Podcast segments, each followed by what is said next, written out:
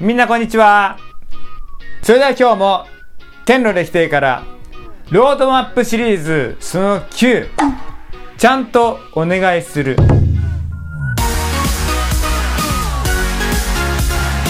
それでは今日の御言葉一緒に読みたいと思います。3、はい。今まであなた方は私の名によって求めたことがありません。求めなさい。そうすれば受けます。あなた方の喜びが満ち溢れるようになるためです。ヨハネ16章24節夫、クリスチャンを追いかけて、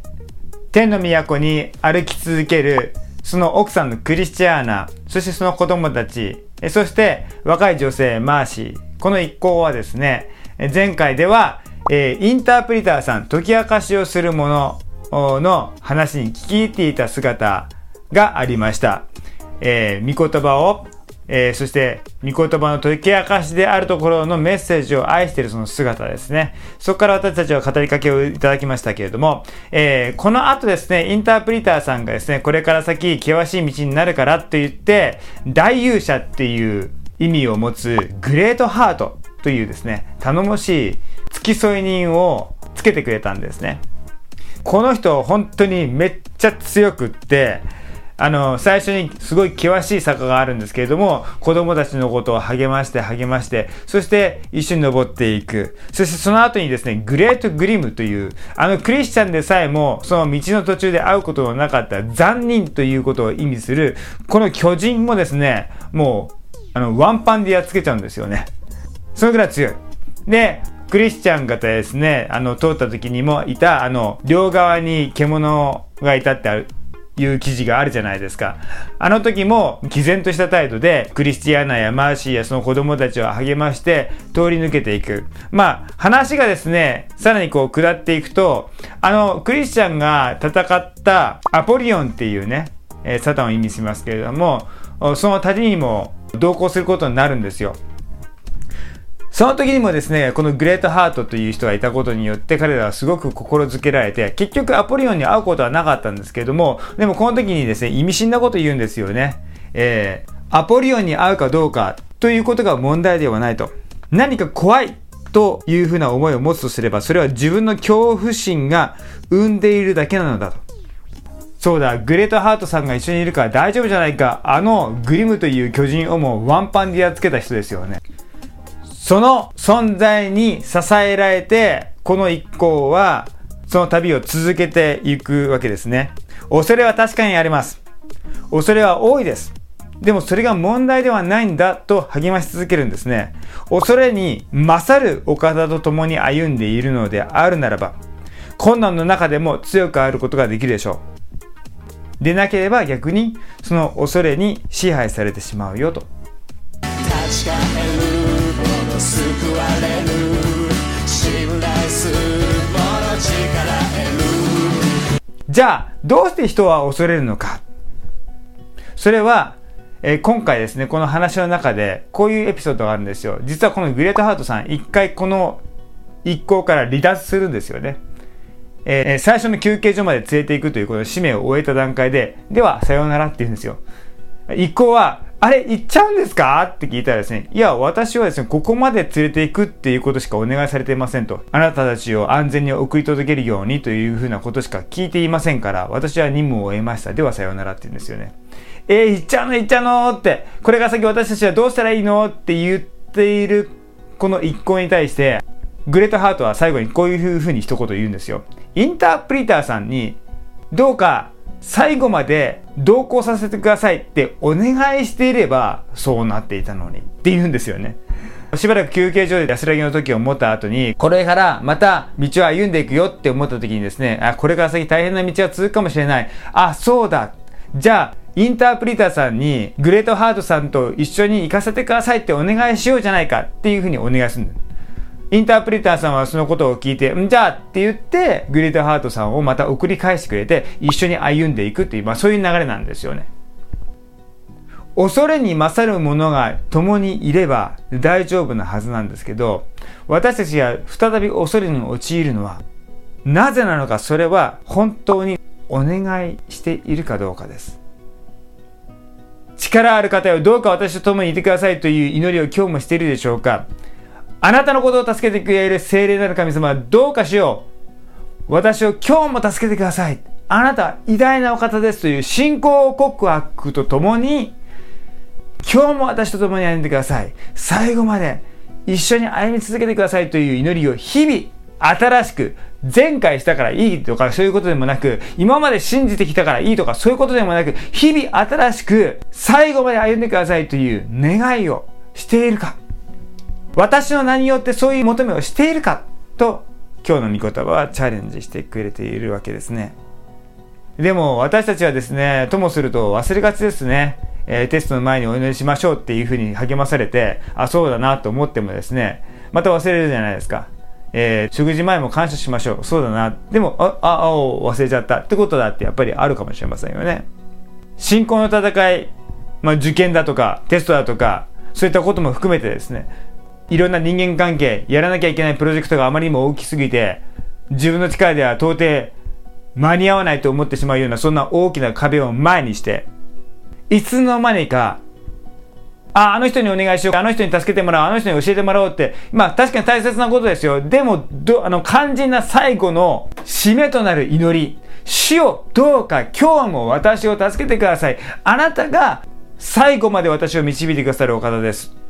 この働きを、この人間関係を、この大変なことを、このプロジェクトを、この乗り越えなければならない大きな壁を乗り越えさせてくださるのは最高にはあなたですっていう祈りを今日も新しくしているのかっていうのはすごく大切なことですね。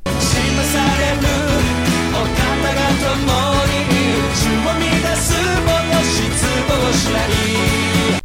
なんで最後まで私たちはお願いしないんでしょう？どっかで私たちの心の中にこういう思いがやってきます。自分でやっていける。自分には力がある。心の奥、そこのどこかで思っているんでしょうね。今までも大丈夫だったからこれからもなんとかなる。そうやっていつの間にか祈らなくなる。共に祈らなくなる。一人でさえも祈らなくなる。いつの間にかネットで検索していい方法を探してなんとか乗り越えようとしている。あの人この人にアドバイスを聞きに行く。もちろん重ねています。大切なことです。大切なことかもしれませんが、でも肝心な信仰者としてクリスチャンは祈る人ですから。クリスチャンは神に聞く人ですから。クリスチャンは精霊なる神様に助けを求める人ですから。神が助けてくれたという体験をどうか一人一人がすることができるようにって祈っています。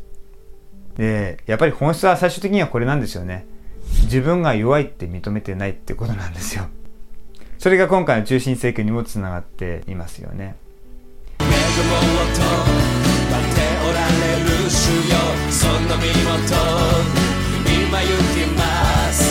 今回は聖書の話で説明したいと思いますけれども、創世記の32章で、ヤコブ、えー、アブラハムの子、イサクの子、ヤコブですよね。このヤコブが、お兄ちゃんのその受けるべき祝福を横取りして、兄の恨みを買って逃げるようにしてしばらく兄から離れていた。でもお兄さんのところに戻りなさいって神様の導きがあって帰っていく。でもあの時お兄ちゃんは俺のこと殺すって言ってたからあの思い未だに持ってたらどうしようと思って怖くて怖くてそしてこの自分の内側にある弱さ、恐れというものに直面した彼はですね、このペヌエルというところに来た時に、あの有名な話ですよね。明け方まで主がですね、彼と格闘するんですよね。夜が明けようとするときに、私を去らせなさいって主が言うんですけど、でもこの時にヤコブが、このままあなたが去ってしまって、私が一人ぼっちになってしまって、そしたらあのお兄ちゃんに会える自信がない、怖すぎて殺されるかもしれないし、って思ったそのヤコブはですね、もう去らせません行かせませんってしがみついて、あなたが私のことを祝福してくださらなければ私のことを祝福するまでどうか行かないでくださいって最後まで願い通すんですね。せっつくんです。自分の弱さ分かってるから、もう恐れしか感じてないから、神様あなたに助けてもらわなかったらもうどうしようもないってことも分かってるから、最後までせっついて願うんです。神様、私にはあなたの祝福が、あなたの助けが、あなたの力が必要なんです。あなたから来る勇気が必要なんです。その態度を神様は見て良しとする主はですね、ヤコブに最後こう言っていくんですね。あなたはこれからもうヤコブとは呼ばれない。まあ、実はこのヤコブって人を出し抜くものっていう意味があるんですけど、そういう騙すような人間ではなくて、神と戦って祝福を勝ち取ったものなんだっていうようなね、神と戦うものっていう意味を持つイスラエルっていう名前が与えられるんですよ。そうやって祝福されて彼は送り出されていくんですね。兄との間には和解が待ってました。そうやってヤコブは祝福されていくんですよ。それは何でかって言ったらやっぱり彼自身が自分の恐れ、自分の弱さというものを認めて神に助けてってちゃんとお願いしたからですよね。ちゃんと求めたからです。私たちはどうでしょうか？普段の生活であったとしても、その一瞬一瞬に神を仰いでいく、神の助けを求めていく。それは、肝心な時にも神の力を仰いでいく日々の訓練にもなります。そしてもちろん私たちは日々の生活でさえも実は自分の力では生きていない。もし日々の生活、何気なく生きていけるか大丈夫だと思っていたとするならば、それはもはや神を認めない生活、そういうクリスチャンっていうことだってあり得るわけですよね。そうではない神を日々求めていく神の助けを日々認めていくグレートハートさんにですね最後まで一緒に行ってくださいってお願いするように私たちはですね助け主になる精霊様に今日一日も最初から最後まで私を導いてください。今日一日も大変なことあるかもしれないけど、いろんな人たちに助け求めるけど、でも私は常にあなたのことを思ってあなたの助けを認めながら感謝しながらあの人とこの人と一緒にやっていきますとかそういう祈りをしていくそういう真実な歩みがこの1週間もされるようにって願っています。それでは一緒に御言葉をもう一度言いたいと思います。3はい。今まであなた方は私の名によって何も求めたことがありません。求めなさい。そうすれば受けます。あなた方の喜びが満ち溢れるようになるためです。ヨハネ16章24節一言お願いします。天の神様、皆を賛美をいたします。いつの間にか、あなたを意識することを忘れる。あなたに短い祈りを重ねていることさえも忘れている。あなたに助けてと思うことさえ忘れている。